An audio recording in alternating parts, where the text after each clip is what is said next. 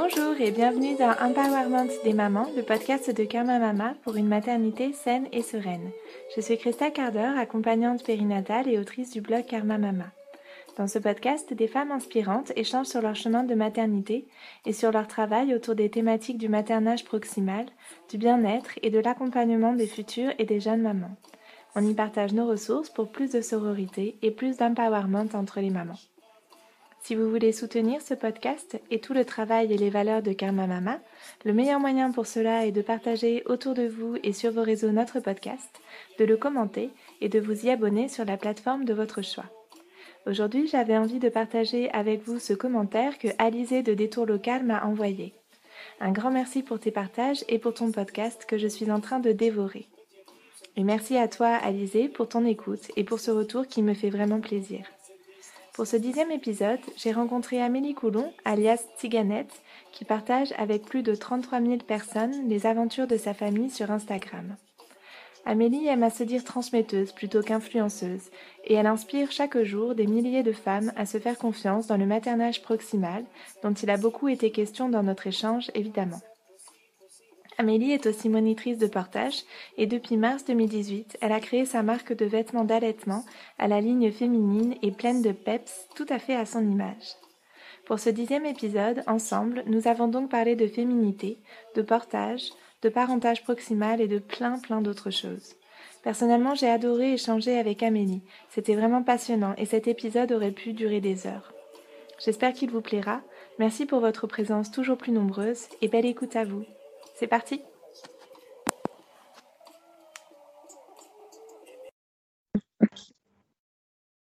Donc, euh, Amélie, si j'ai bien compris, tu es auxiliaire de périculture, tu as créé une ligne de vêtements et tu es monitrice de portage aussi.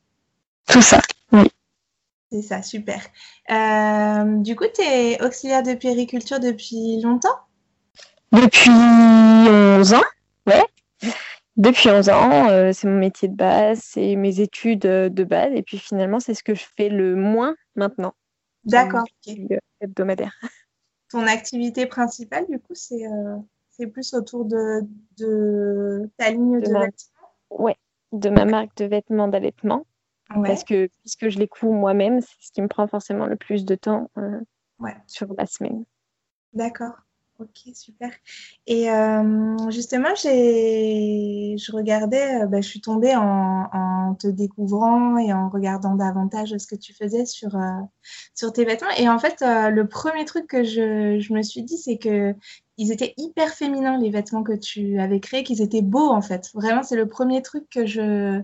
Enfin, Peut-être que j'ai une mauvaise expérience des vêtements d'allaitement, mais euh, j'ai toujours eu l'impression que c'était soit dans des matières euh, hyper synthétiques et du coup pas très agréables, soit des trucs euh, absolument sans forme en fait, sans, enfin, qui découpent pas du tout la silhouette. Et je trouvais que tes vêtements avaient vraiment un truc particulier de voilà d'être beau en fait. Bah, merci.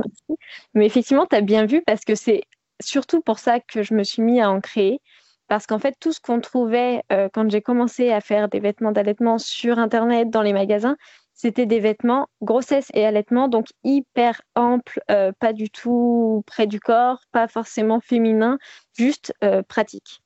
Et moi, je m'étais dit, je pars pour un allaitement long, j'ai pas envie d'être moche tout le temps et, de ne pas me sentir bien dans mes fringues. Et moi, j'aime la mode et juste dans ce qui se faisait à ce moment-là, il n'y avait pas ce qui me plaisait. Donc, je me suis dit, bah, fais-le toi-même.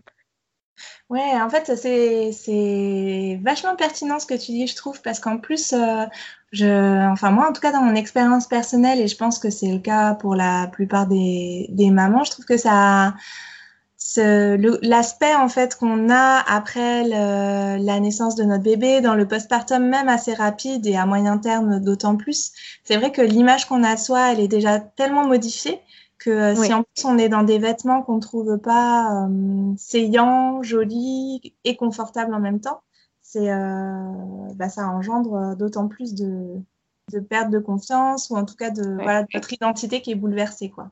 Mm. C'est ça, mais exactement. Mais euh, pour l'instant, enfin, ça y est, ça commence à évoluer et à changer. même dans la grande distribution, on commence à trouver des trucs chouettes. Mais en fait, pour l'instant, les vêtements d'allaitement étaient prévus genre pour la maternité et au plus tard, un mois après.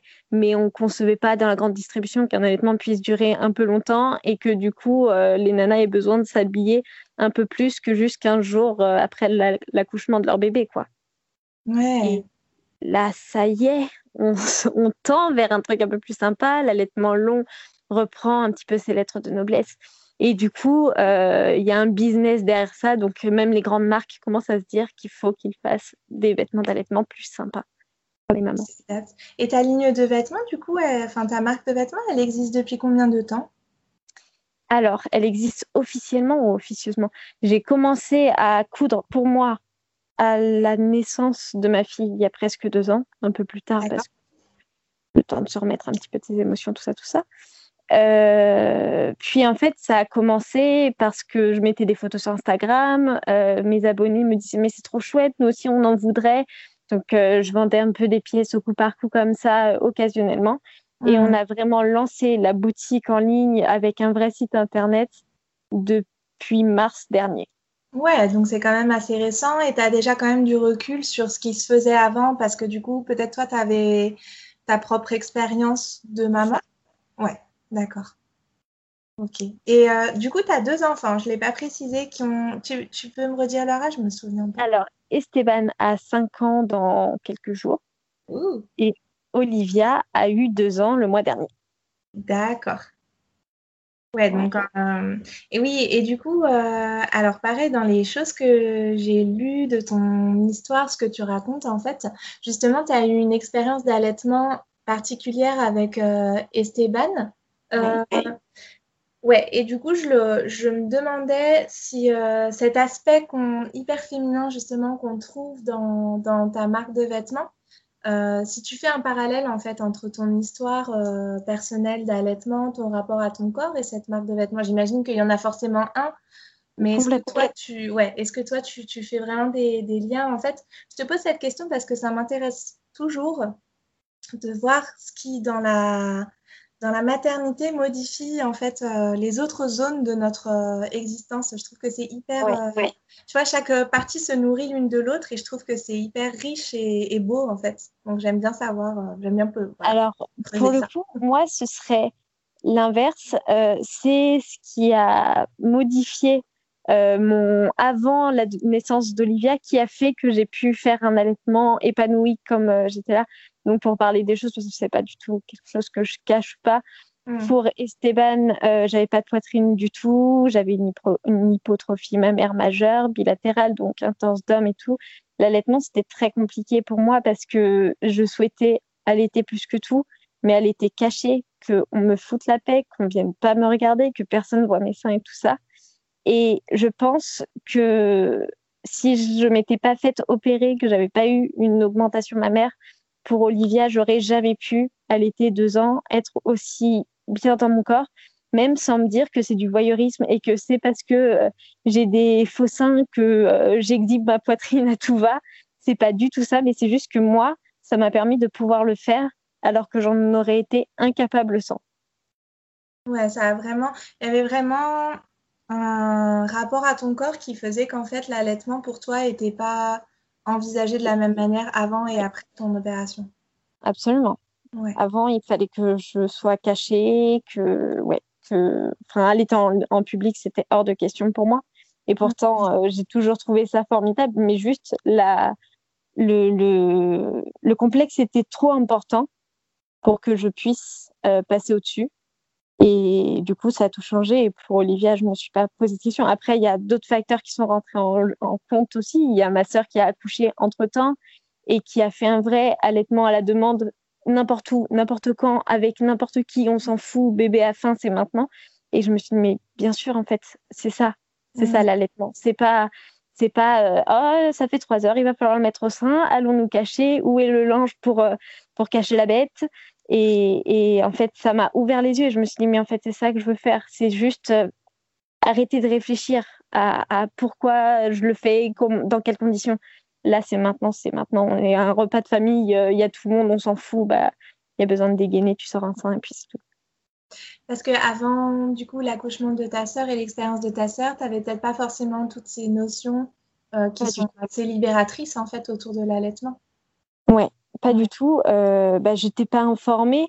Pour moi, allaiter, c'était naturel. Donc, tu mettais ton bébé au sein, il allait téter. Et puis voilà. Et puis, tu écoutes un peu ce qu'on dit à la maternité, malgré que ce soit mon métier. Hein, mais on est tous hyper mal informés euh, dans n'importe quel cursus sur l'allaitement. Si tu n'as pas fait un, diplôme vraiment euh, de conseillère en allaitement, tu, n'es pas calé en allaitement quoi qu'il arrive. Parce qu'il n'y a aucun autre diplôme qui te parle réellement d'allaitement et des choses qu'il faut savoir pour, pour lancer un bon allaitement. Donc, euh, moi, je me suis fiée à ce qu'on me disait dans mon entourage, à ce que, à la maternité, on m'avait dit. Donc, euh, j'avais accouché, j'avais dit que je souhaitais allaiter. On a fait la première tétée, je sais pas, mon bébé devait avoir 5 heures, un truc comme ça, alors que c'est vraiment dans les premières minutes euh, pour un bon, un bon début. Euh, on m'a dit, il est petit, il va falloir compléter au biberon. Ah bah pas de problème, on complète au biberon. on a tout fait pour que ça foire. Du coup, qu'est-ce qui s'est passé? Ça a foiré, évidemment. Et ça a été le regret de ma vie. C'était le truc euh, vraiment où je me suis dit, bah voilà, j'ai tout planté. C'était absolument ça que je voulais et j'ai tout planté. Donc on peut dire que je me suis rattrapée depuis. Mais, euh, mais voilà, et donc euh, j'ai juste été très mal renseignée et donc il fallait que je me rattrape absolument et j'ai cherché les renseignements aux bons endroits et j'étais parée euh, à la naissance de ma deuxième, mais comme jamais. Et quelles ont été justement tes, tes ressources, tes, si tu as des sites à recommander, des, des personnes même peut-être, des livres pour les auditrices qui nous écouteraient et qui seraient voilà, qui voudraient se préparer davantage euh, pour un, éventuel allaitement?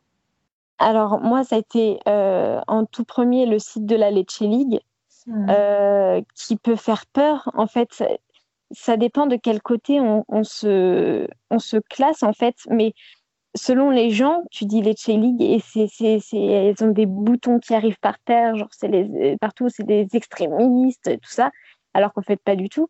Et si juste tu le lis avec tes yeux de, cerveau neutre euh, sur l'allaitement, tu vois pas de l'extrémisme, mais juste de l'information. Donc euh, moi vraiment, je me suis penchée sur le site de la Leche League. Ensuite, j'ai découvert euh, le livre de, qui s'appelle le manuel très illustré d'allaitement, qui est une mine d'or. En fait, c'est tout avec des illustrations hyper parlantes euh, des situations de vie où tout le monde se reconnaît et des vraies informations importantes et utiles. Et, euh, et c'est le livre que je conseille à toutes les mamans qui veulent allaiter ou pas, parce qu'au moins elles auront les bons renseignements, elles pourront prendre leurs décisions en connaissance de cause.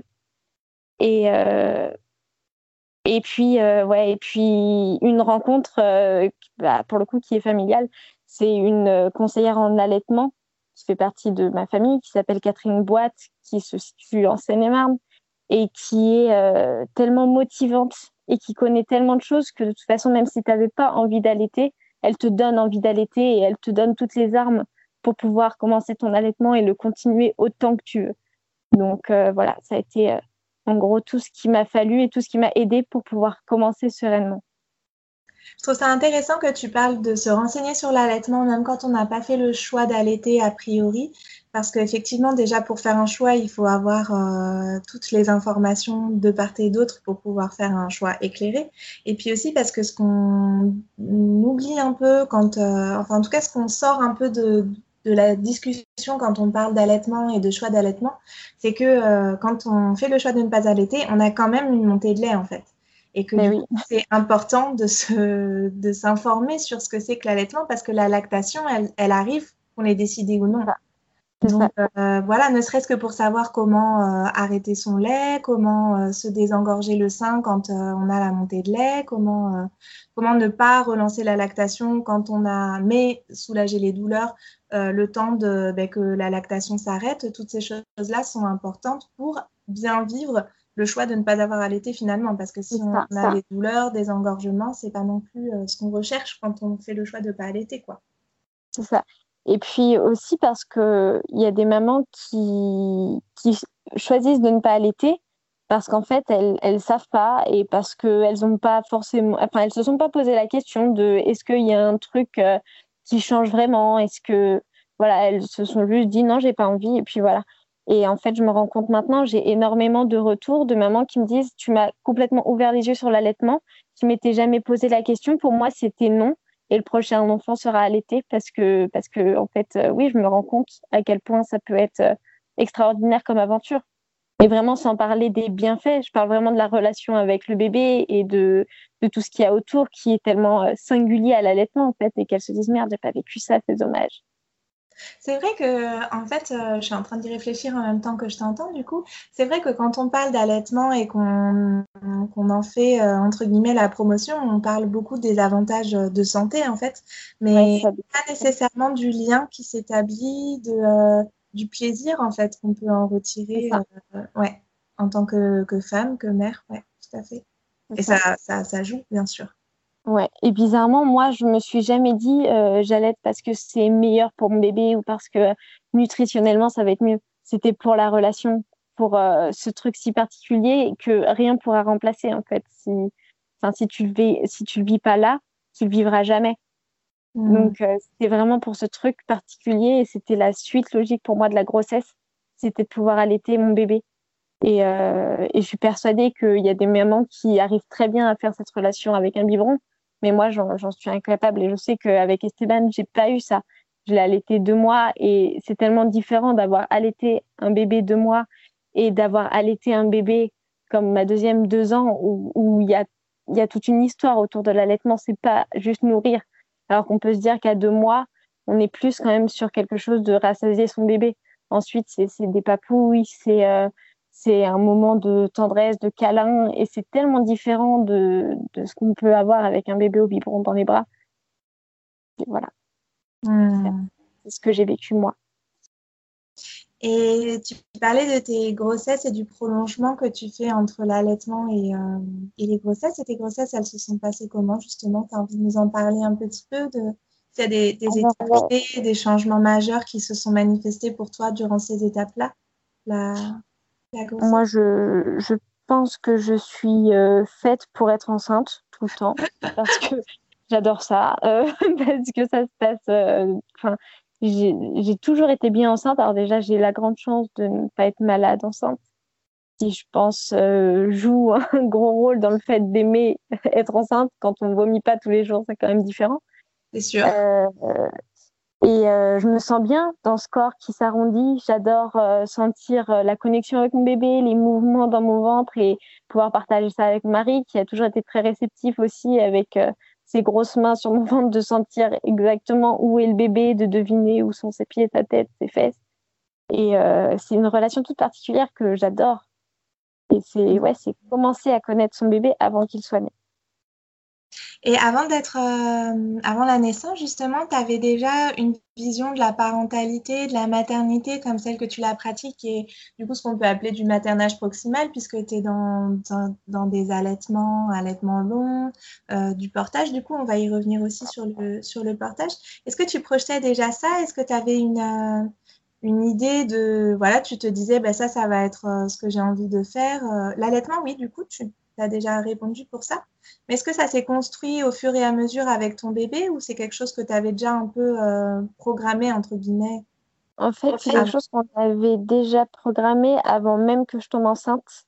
Parce que euh, je travaillais dans une crèche à, euh, un peu particulière qui, qui marchait sur l'Oxy, donc ça ne va pas parler à tout le monde, mais c'est être au plus proche des besoins des enfants qu'on garde même si ce ne sont pas nos enfants. Donc c'est dans une référence presque fermée où il y a un lien particulier qui se crée avec la personne de référence qui s'occupe d'eux et qui prennent le relais de leurs parents en journée. Et donc euh, moi j'étais déjà là dans, dans, ce maternage proximal, même si c'était pas déjà mes enfants. Et mon mari, alors euh, qui n'était pas encore mon mari à l'époque, mais qui était très sensibilisé à ça aussi parce qu'en fait je partageais aussi euh, bah, ma passion, mes journées, on se retrouvait, on parlait du boulot et et il était déjà sensibilisé à tout ça, donc pour nous c'était logique. Euh, c'était pas inné. Par exemple, on n'a jamais pensé au portage enceinte. J'ai pas acheté d'écharpe parce que j'étais passée sur des sites et je m'étais dit waouh c'est cher, non ça vaut pas le coup. Et puis je me suis pas attardée sur le truc. Et euh, mais par contre motrice. Ah, je t'entends plus du tout là. Mince. On a un petit souci technique. Ah, ça revient. Il y a eu un 10 petites secondes où ça a coupé.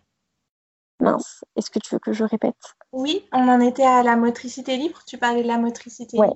Donc la motricité libre, c'est sûr, c'était euh, une évidence. Ça faisait partie de nos convictions. Euh, l'allaitement à la naissance, ça faisait partie de nos convictions. Par contre, on s'était déjà pour mon fils pas donné euh, de, de limite. En tout cas, jamais je m'étais dit que j'allais allaiter deux ans un enfant, quoi qu'il arrive. Jamais de la vie. On s'était dit six mois, c'est cool.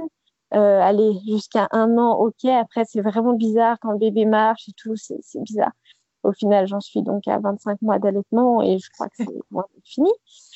Euh, donc ça, c'était pas du tout calculé. Le portage non plus, parce que on s'était pas tellement euh, porté sur la question.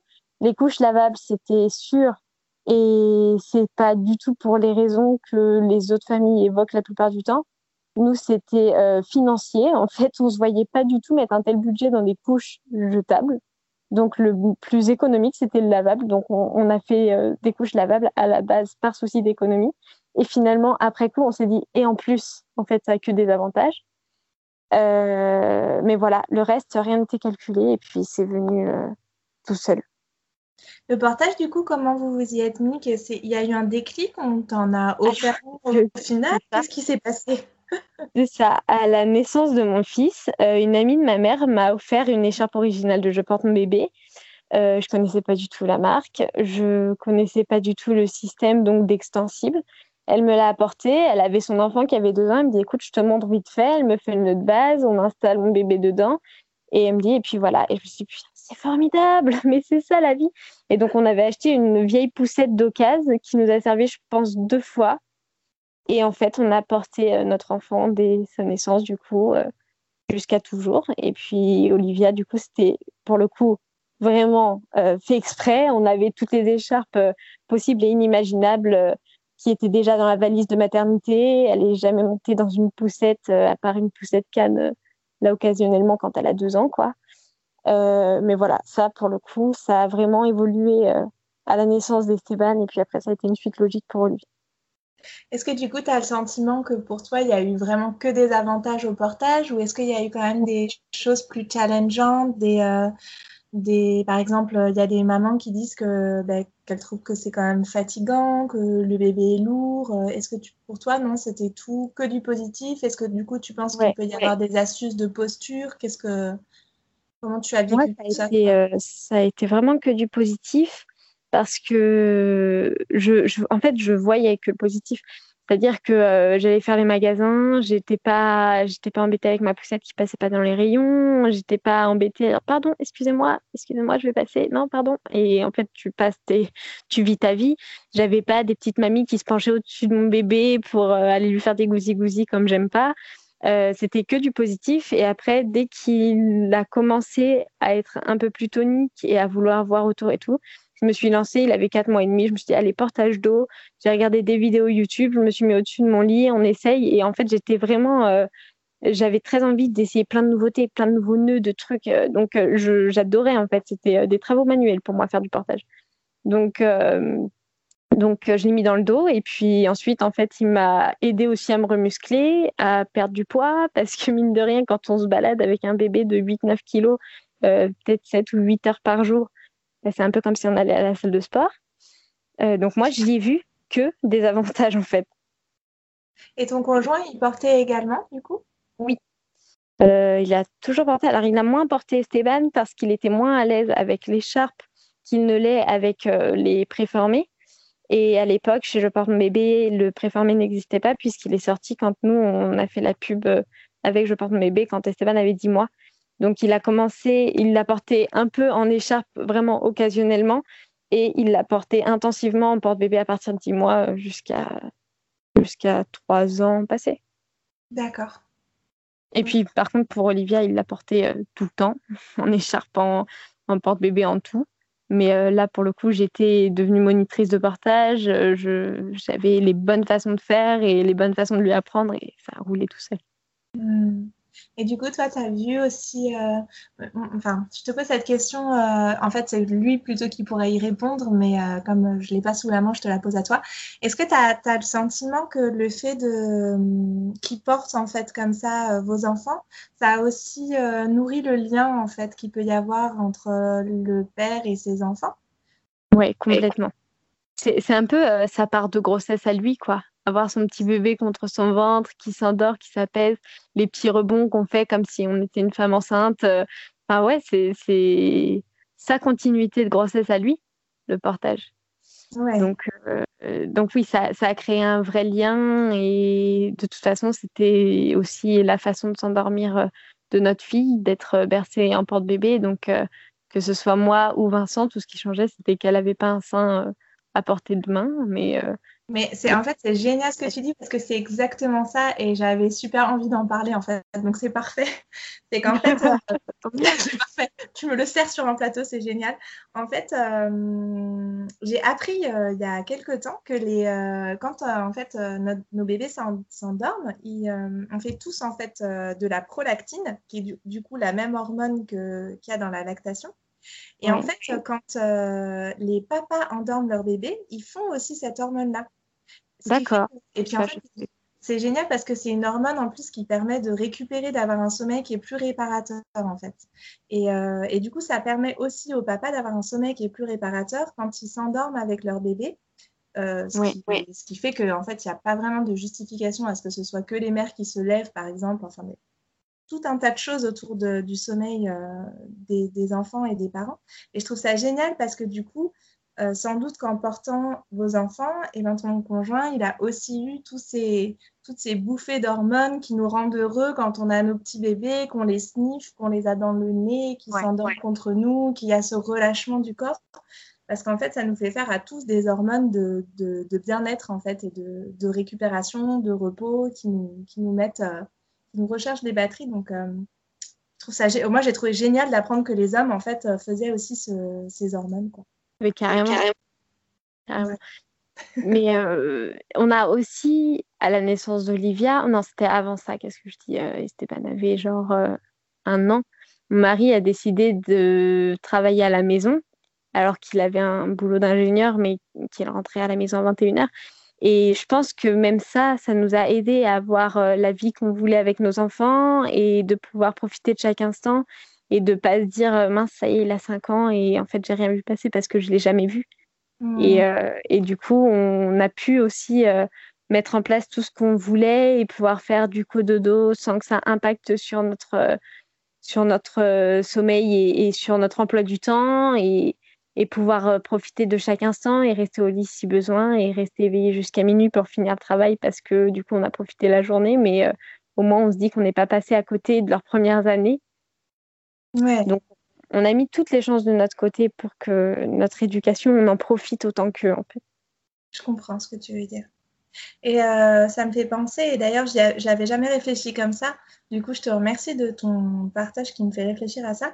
C'est qu'on parle souvent, enfin, on parle d'ailleurs essentiellement de, maternage proximal, mais en fait, euh, il faut vraiment que le, que le père soit autant impliqué, en fait, pour que ce soit ah bah, possible, parce que sinon, c'est complètement épuisant, en fait, pour les. Je suis en train de réaliser qu'en fait, les personnes qui parviennent à à être euh, dans le plaisir avec le maternage proximal et à avoir une expérience vraiment positive, c'est toujours des personnes où en fait euh, le papa s'est énormément impliqué et a, et a lui aussi fait ce qu'on appelle le maternage proximal, qui est en fait du, ah. du, du, comment je sais pas comment on pourrait appeler la parentalité proximale, parentage, je sais pas. Mais euh, je, suis, je, suis, en train de le réaliser en t'entendant, alors que en fait c'est hyper logique, mais mais ouais, c'est intéressant. En fait, c'est un, passage de relais pour moi obligatoire parce mmh. que sinon, effectivement, il y a, enfin, je pense qu'à un moment, euh, tu arrives vite à un espèce de burn-out euh, maternel si tu es seul avec ton bébé qui te demande 20 euh, bah, heures sur 24 presque te réveille 30 fois la nuit pour t'aider et que la journée, tu es seule à, assumer et que quand le soir, ton mec rentre du boulot, tu, vu que c'est toi qui es à la maison, c'est logique, tu vas le faire manger, tu vas t'occuper en plus de lui, en plus de tes bébés. Enfin, pour moi, c'est pas un truc euh, possible et c'est pas un truc épanouissant. Si on n'est pas deux à le faire, ou même je me dis si, si euh, toi tu es dans, dans ce mode-là et que ton mec est complètement à l'opposé et que pour lui, euh, c'est éducation traditionnelle et que c'est comme ça que ça se passe. Enfin, c'est pas possible, en fait. Si t'es pas accompagné là-dedans, c'est pas possible de le faire. Ouais, et ce que j'aime euh, rappeler, c'est que euh, à l'origine, quand on vivait encore, c'est-à-dire en fait à l'échelle de l'humanité, c'était il n'y a pas si longtemps, quand on vivait encore avec des fonctionnements qu'on appelle primitifs et où c'était, il y avait toute une tribu qui s'organisait autour de, des, des parents, en fait, il y avait cinq adultes référents pour un enfant, pour un bébé, en fait. C'est marrant parce qu'on en parlait ce week-end. Ah et en fait, on, se disait, parce qu'on était avec plein d'amis qui sont effectivement dans, dans, exactement le même mode éducatif que nous, mais qui ne sont pas forcément aussi entourés par leur famille que nous. Et on se disait à quel point c'est dur de ne pas être entouré et que c'est pas pour rien qu'il y a encore 100 ans, on vivait avec les parents, les grands-parents, tout le monde en même temps, parce qu'on ne peut pas assumer ça tout seul. Un bébé qui demande, parce que c'est un bébé, qui demande autant d'énergie, d'attention, on ne peut pas assumer ça seul si on n'est pas soutenu. Même si c'est nous la figure d'attachement, la figure de référence, si on n'a personne pour nous booster, pour nous dire qu'on va y arriver, pour nous laisser prendre une douche, nous laisser juste 30 minutes tranquille dans le lit parce qu'on parce qu'il y a quelqu'un d'autre qui assume notre bébé, je sais pas. Enfin moi je sais que ce serait pas possible pour moi si j'avais personne autour de moi pour m'aider. Hmm. Et du coup, ta famille, tu, tu parlais de ta famille, vos deux familles sont aussi beaucoup impliquées dans votre vie quotidienne, dans l'éducation de vos enfants? Ouais, en fait, on a beaucoup de chance parce qu'on est resté très centralisé. On habite euh, là où on est né et du coup, on a nos parents respectifs, nos grands-parents respectifs, nos frères et sœurs, tout le monde est dans un secteur de moins de 10 km autour de nous. Et du coup, le passage de relais est hyper simple. On a une confiance aveugle en tout le monde, que ce soit les grands-parents, les arrière-grands-parents, les oncles et tantes. Euh, tout le monde, en fait, s'est réglé sur notre mode de fonctionnement parce qu'on a été les premiers à avoir des enfants, euh, parce que parce que ils ont vu à quel point c'était bénéfique et parce qu'on n'a jamais rien fait au hasard. On a on leur a jamais dit euh, ah bah il marche pieds nus parce que parce que c'est comme ça. On a toujours expliqué pourquoi on faisait les choses. Et au début, il y avait des désaccords et des trucs, on disait, mais non, mais on s'en fout, mets-le dans un Yupala. Euh, nos enfants ont été dans un Yupala, ils s'en sortent très bien. Et en fait, à force d'expliquer et de juste démontrer le pourquoi des choses, tout le monde dit ah mais ouais mais en fait vous avez raison. Ah ben on va faire comme ça. Et c'est comme ça que on a des grands-parents porteurs que euh, tous nos parents ont porté un porte-bébé n'ont pas utilisé de poussette avec nos enfants. Euh, en fait c'était c'était logique pour tout le monde. On a expliqué pourquoi on faisait les choses et tout le monde a trouvé ça cool. Et du coup on est hyper entouré et et on, a on peut laisser nos enfants sans crainte. Euh, nos grands-parents, enfin les, les, parents de mon mari font du cododo avec nos enfants systématiquement. Olivia est dans leur lit, ça leur pose pas de problème. Enfin voilà, c'est du coup c'est très simple pour nous. Ah ouais, c'est beau, hein je, trouve, euh, je trouve ça super émouvant en fait qu'il y ait eu comme ça cette transformation aussi sur les générations euh, avant en fait. Alors que c'était quand même mal parti. À la base, quand j'ai accouché d'Esteban, on était en transition entre deux logements, on habitait chez mes parents et donc j'ai accouché quand on était chez mes parents. Et donc forcément, on suivait le cadre familial. Euh, ma mère, euh, pensant m'aider, m'avait dit non mais un bébé ça dort pas dans la chambre des parents parce que sinon c'est la mort du couple. Mets-le dans sa chambre, machin. Ok maman, on va t'écouter. Et on avait fait les choses comme ça. Et en fait, on s'est ajusté au fur et à mesure. Pourquoi on fait ça En fait, c'est pas ça qu'on a envie de faire. Et donc c'est nous qui nous sommes ajustés et on a ajusté les gens avec nous. Donc euh, voilà, ça a été un cheminement familial en fait. Ouais, c'est beau. Et est-ce que avant d'être maman, tu envisageais la maternité? C'était quelque chose dans lequel tu t'étais projetée avant? Peut-être euh, quand tu travaillais, par exemple, tu te disais à moi quand j'aurai des enfants Ou, euh, ou est-ce que ah, c'est. Enfin, voilà, quel a été le point de bascule, le moment où tu t'es dit je suis prête euh, Toutes ces choses-là. Je pense, je pense que j'avais 6 ans quand je me suis dit je suis prête, je vais faire des enfants maintenant. je pense que j'aurais, j'aurais eu la possibilité de faire des enfants à 15 ans, je le faisais. Euh, je, en fait, depuis, depuis aussi vieux que je me souvienne, je veux juste avoir des enfants. C'est le but ultime de ma vie. Faire quoi dans la vie? Je voudrais avoir des enfants. Voilà. Et, donc, euh, c'est un truc qui m'a obsédée depuis toujours, au point que ça faisait, euh, j'avais 18 ans, ça faisait 6 mois que j'étais avec mon mari, et je lui ai dit, mais si on faisait un enfant maintenant et qu'il m'a dit mais t'es juste une cinglée, ça va pas dans ta tête en fait, c'est un problème. Mais euh, moi j'étais prête, tout était prêt. L'élément déclencheur qui a fait qu'on a eu des enfants, c'est quand mon mari m'a dit ok. Sinon moi j'étais prête depuis toujours.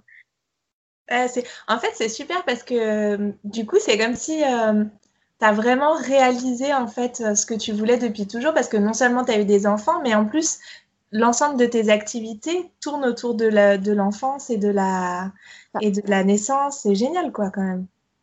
C'est ça, c'est un accomplissement total de, voilà, de mon rêve d'enfance. Alors que, bon, je pense qu'à 15 ans, on m'aurait demandé ce que je faisais de ma vie. Dans 10 ans, jamais, j'aurais dit euh, bah, Tu vas raconter ta vie sur Instagram, tu feras une marque de vêtements d'allaitement et puis euh, tu seras épanouie avec ton mec qui travaille à la maison avec toi. Non, c'est juste le jeu du hasard. Mais, euh, mais en soi, oui, en fait, j'aurais jamais pu penser mieux de ma vie.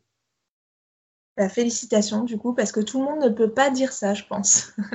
Donc c'est aussi que tu as fait des choix qui étaient alignés avec ce que tu souhaitais et c'est ce que tu racontes aussi avec, avec euh, tes enfants, la façon dont tout s'est transformé euh, dans ta vie, pour, euh, avec ta famille. Enfin, je trouve ça vraiment génial. merci. Après, bien sûr, on ne vit pas dans un monde de bisounours. On a des grosses galères. Euh, mm. on vit dans un appart beaucoup trop petit. S'il y avait des choses à améliorer, il y a plein de choses à améliorer. mais toujours, je peux me dire juste que ma vie est épanouie et que c'est ça que je voulais. Ouais. Ouais, ouais, puis c'est bien de reconnaître aussi quand on, quand on est à l'endroit où on avait envie d'être et qu'on arrive à faire les choses qu'on avait envie de faire. Ça ne veut pas dire que c'est pas c'est toujours facile. Ça veut dire qu'on réussit même quand c'est pas si facile que ça, c'est cool. Et je me, demandais du coup les, les, naissances de tes enfants. Est-ce qu'il y a eu des, est-ce que ça a été pour toi transformateur? Comment tu as vécu ces, ces moments euh, qui sont quand même vraiment la naissance euh, accouchement? Ouais. Euh, alors pour Esteban, non, ça n'a pas été transformateur. J'en ai fait une vidéo YouTube pour en parler parce qu'en fait, je, je, je crois que je m'attendais à beaucoup de choses de ce jour-là je m'attendais à un élan d'amour, à, fondre en larmes, à, me sentir mère. Et, en fait, j'ai accouché, on m'a posé mon bébé sur moi et je me suis juste dit, ah, c'est drôle, il est chaud. Et, j'ai réalisé après qu'en fait, j'avais aucun amour. Enfin, je me suis pas dit, oh, mon bébé. Et, moi, je, regardais Baby Boom en, boucle à la télé et je pleurais à chaque accouchement. Et en fait, à mon accouchement, j'ai ressenti rien. Mais mmh. Et je m'en suis voulu énormément. Je me suis dit, mais c'est pas possible. Comment, comment tu peux attendre ce jour depuis toujours et pas aimer ton bébé quand il sort de ton corps? Et, euh, en fait, euh, juste, je pense que c'est un truc qu'on nous survend et qu'on nous dit, tu vas voir l'instinct maternel. C'est un truc de dingue, ça va t'arriver comme une bouffée. Et non, ça arrive pas à tout le monde. Et, il faudrait juste qu'on le dise plus pour que les gens se sentent pas déçus de ce jour-là.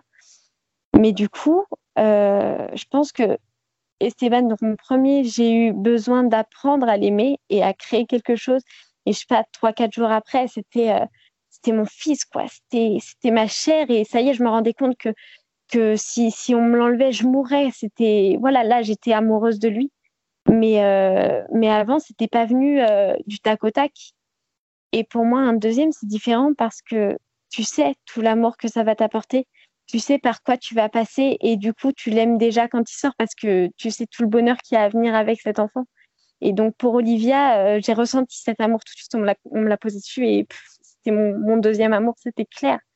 Mais pour mmh. Esteban, non, pas forcément. En fait, euh, il y, a des, mamans pour lesquelles, même au deuxième ou même au troisième, ça leur fait cela, alors que ça n'a pas forcément fait au premier. Donc, c'est vraiment, je pense, des histoires. Enfin, je ne sais pas ce qui se joue dans, dans, chaque cas particulier, mais voilà, c'est justement des cas particuliers. Il y a aussi un espèce de mélange d'hormones qui fait qu'on ne maîtrise pas tout à ce moment-là.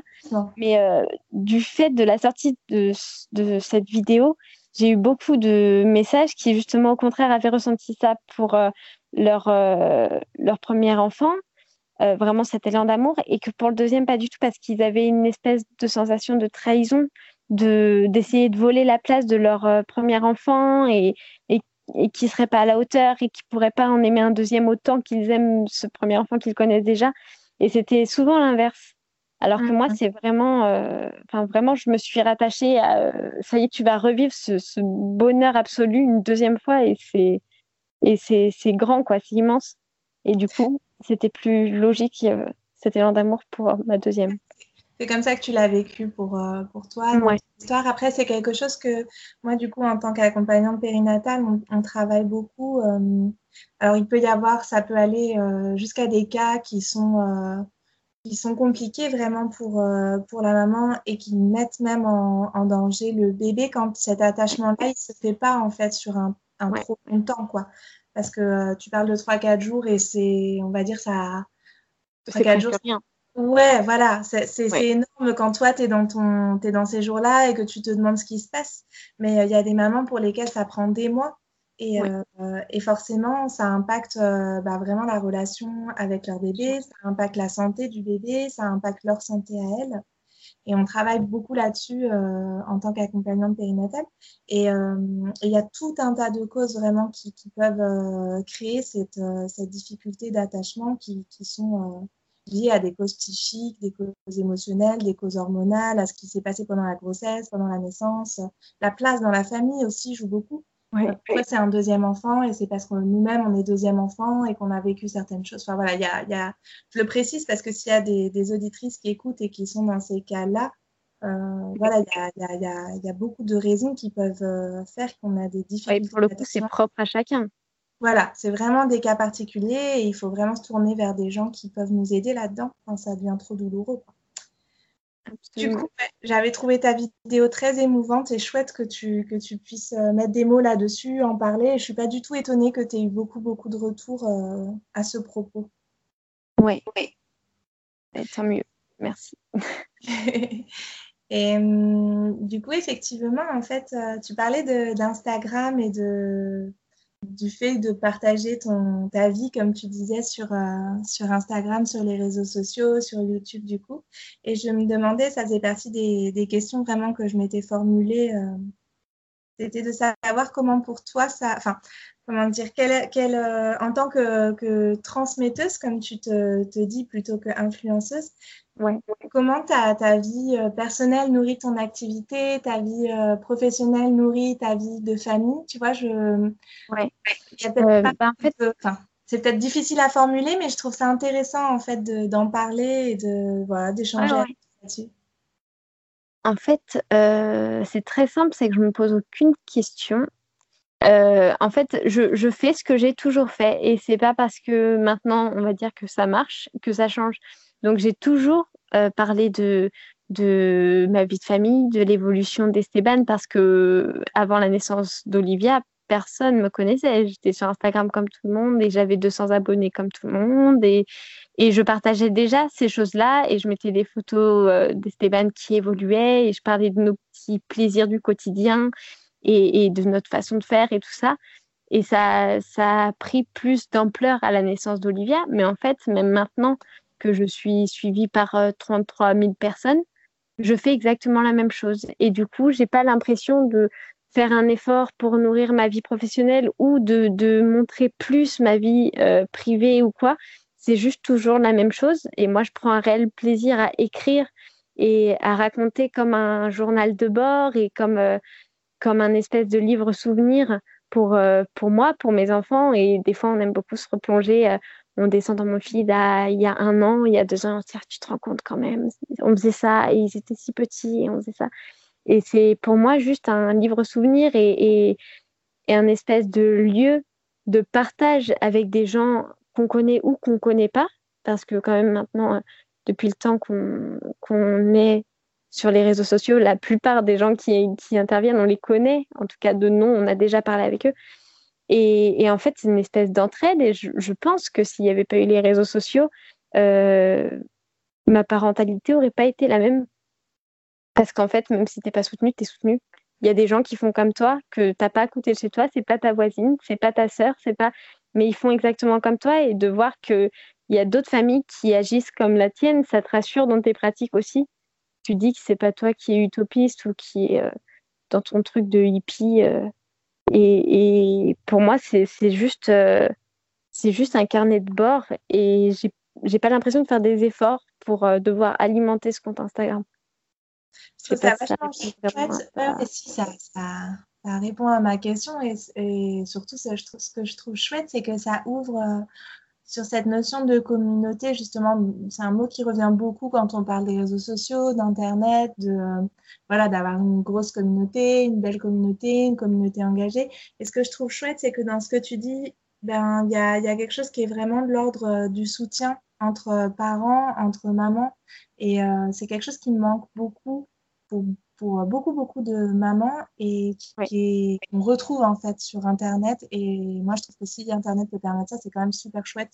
Même si ça, n'enlève pas la nécessité de trouver du soutien autour de soi. Ré... ah, bien sûr. Euh, concret, matériel de gens qu'on peut toucher. peut...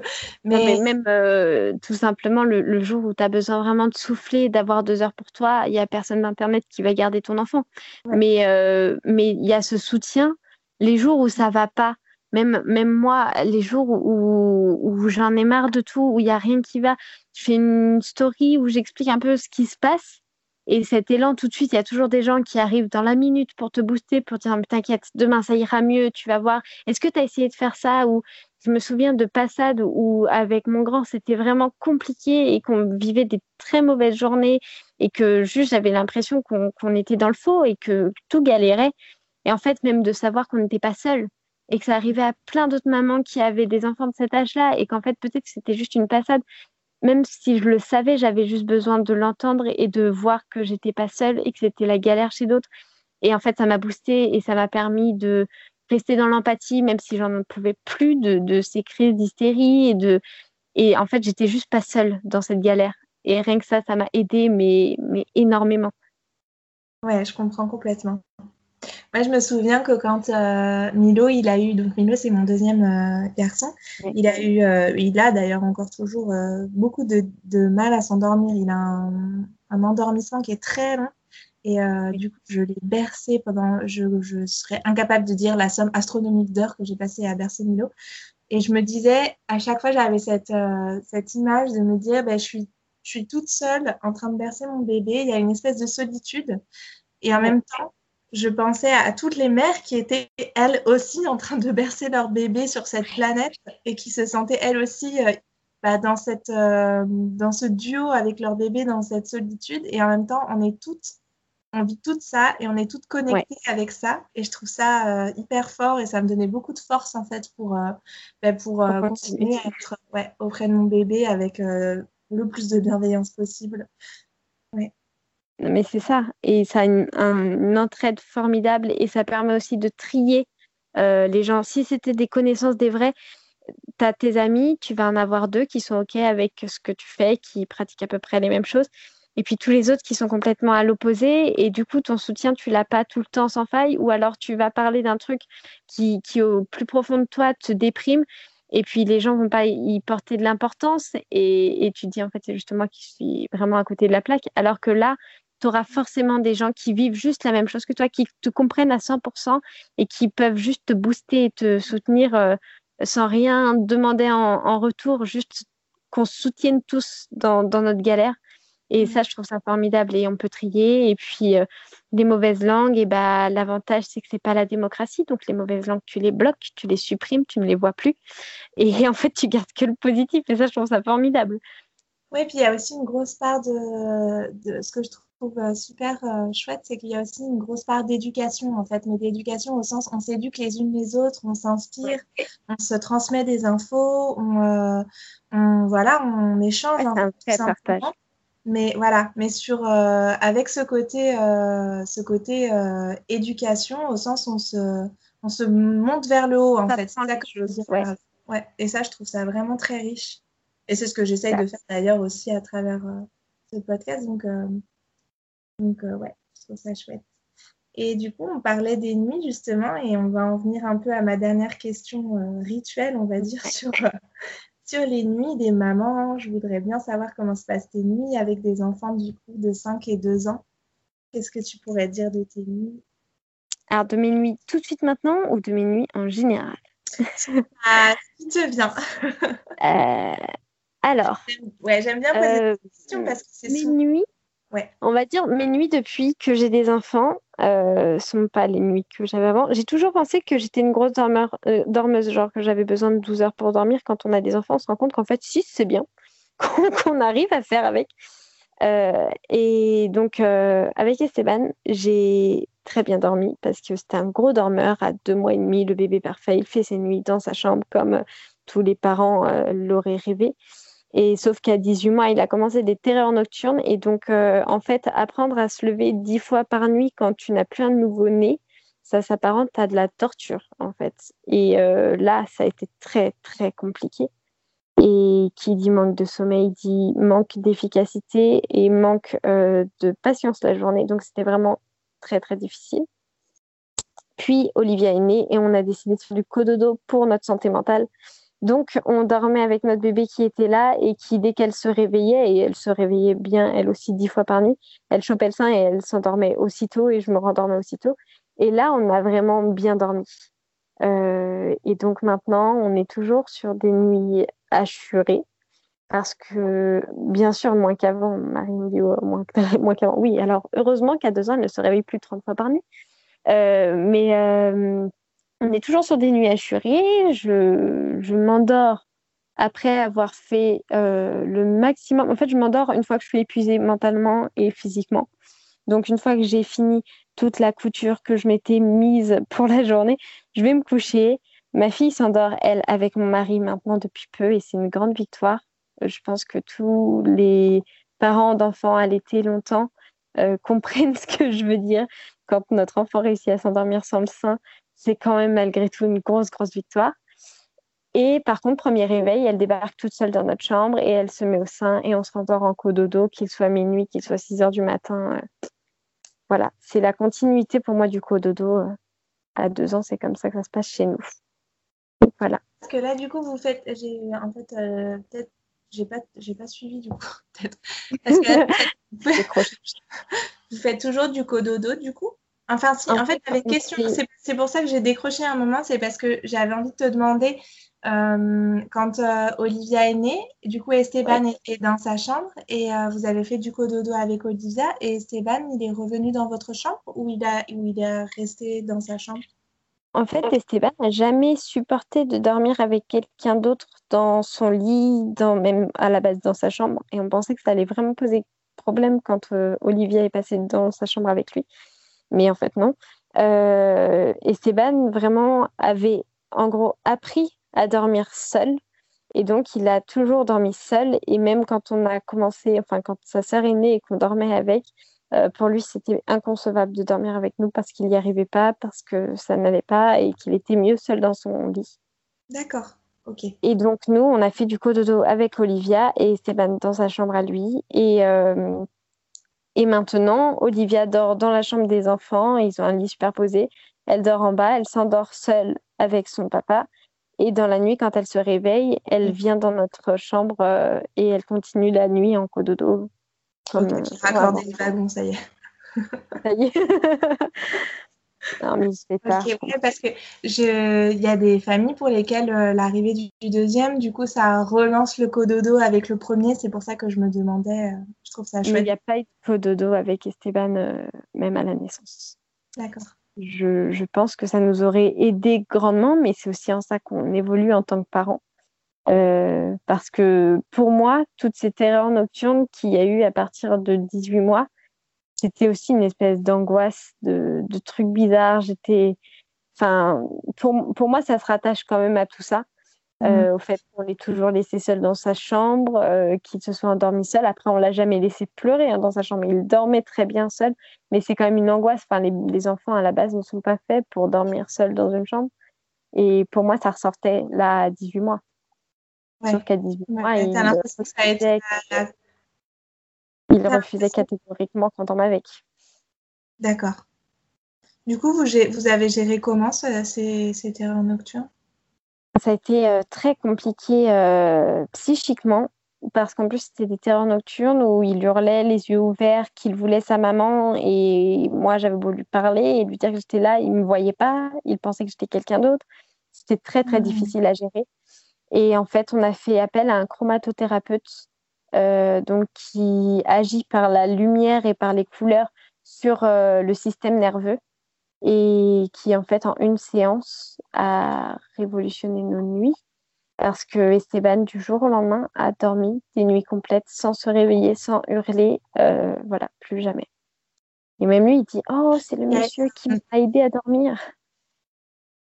Il y a eu un petit euh, bug sur le, le son. Tu disais en une séance? Il a, il a ensuite dormi euh, du jour au lendemain. On a fait une séance, euh, moi je l'ai appelé en, panique totale parce qu'en fait on ne dormait plus depuis plusieurs jours. On avait un bébé parce que je te dis qu'il a fait des, des terreurs nocturnes à partir de 18 mois, mais avant de consulter, il y a bien un an et demi qui s'est passé où il se réveillait en hurlant plusieurs ah, fois, euh, plusieurs fois par nuit.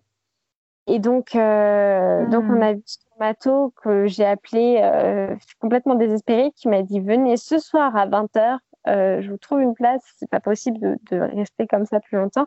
Il savait qu'il y avait des très bons résultats sur les enfants pour le sommeil. Et effectivement, ça n'a pas loupé parce qu'en une séance de 20 minutes de chromato, il a dormi et qu'il a toujours dormi depuis. Donc voilà, wow. une révélation pour nous. Après, je pense que chacun trouve aussi euh, ses, comment dire, euh, ses parades et, ses croyances et tout ça. Mais pour nous, la chromatothérapie, ça a été formidable. Et c'était une recommandation? Comment vous avez eu l'idée d'aller consulter un thérapeute comme ça euh, Parce qu'on connaissait. c'est un ami de, de, la famille. Et, ah, et en fait, je que le train de le son a été très mauvais à nouveau. Du coup, j'entendais plus rien. D'accord. Donc c'est un ami de la famille et euh, en fait toute ma famille est soignée par la chromatothérapie, que ce soit pour euh, du stress, des dépressions, des problèmes de sommeil, euh, des tendinites aux genoux, pour tout.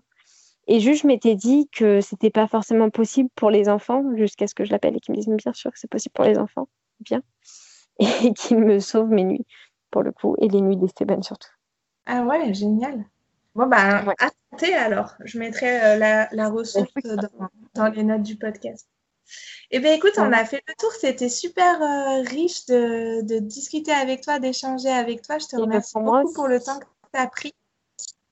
Et, ben. euh, ben, je te dis à, à, bientôt sur les réseaux sociaux, du coup. Je prends plaisir à te suivre. Donc, je vais continuer avec d'autant plus de, bonheur. merci beaucoup. Merci de me suivre. Merci d'être là.